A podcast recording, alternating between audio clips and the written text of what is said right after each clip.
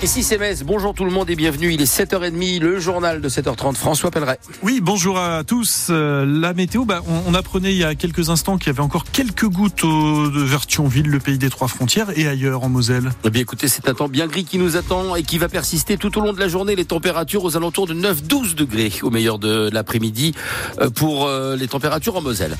là, à la une ce matin, François Pelleret, le secteur de la solidarité qui manque de bras en Moselle. Oui, le conseil départemental cherche 250 agents. Parmi toutes ces structures dans la solidarité, la protection de l'enfance est, sous tension, alors que les mineurs à prendre en charge, et notamment ceux qui ne sont pas accompagnés, sont toujours en, hausse. La situation est, est préoccupante selon les syndicats Bradley de Souza. Le centre départemental de l'enfance à Metz fait partie des établissements où une grande partie des 500 salariés sont à bout de souffle, selon Eric Florindi. Quand vous avez un éducateur ou une éducatrice qui est seul avec 15 ou 16 gamins, eh ben c'est difficilement gérable. Il fait partie du syndicat Sud Solidaire. Il y a un turnover euh, effarant, hein, avec euh, bon, il y a énormément d'absentéisme, hein, mais surtout que ça soit au CDE, que ça soit dans les établissements euh, de la protection de l'enfance du département, il y a une souffrance au travail. Un travail de plus en plus difficile avec des mineurs de plus en plus nombreux et de nouveaux profils, explique Eric Florindi. Par exemple, on a de plus en plus d'enfants euh, handicapés qui relèvent d'institutions médico-sociales, qui existent de moins en moins dans le département. Il y a énormément d'enfants qui ont besoin de soins psychiatriques, qui ont besoin de soins médico-sociaux. Il y a de plus en plus de travail et surtout, on est de moins en moins outillés. Il n'y a pas assez de personnel. Et s'il manque du personnel dans les structures du département, ce n'est pas véritablement une surprise pour ce syndicaliste. C'est pas une surprise parce que je vous dis, il y a une telle souffrance éthique que beaucoup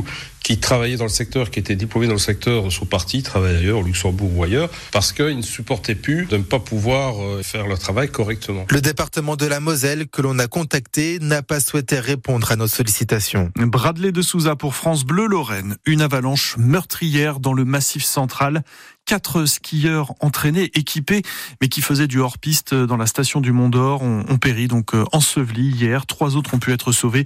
Il est tombé 50 cm de neige en quatre jours. Une décoratrice de cinéma accuse Gérard Depardieu d'agression sexuelle. Une plainte a été déposée la semaine dernière, une nouvelle plainte. L'acteur est déjà accusé de viol. Il est mis en examen pour cela. Il y a trois ans, donc, sur un tournage, Gérard Depardieu est accusé d'avoir brutalement attrapé cette plaignante, de lui avoir accroché les hanches, puis touché la poitrine. Place aux jeunes après 12 ans comme maire de Longwy. C'est comme ça que Jean-Marc Fournel explique son choix, celui de se retirer.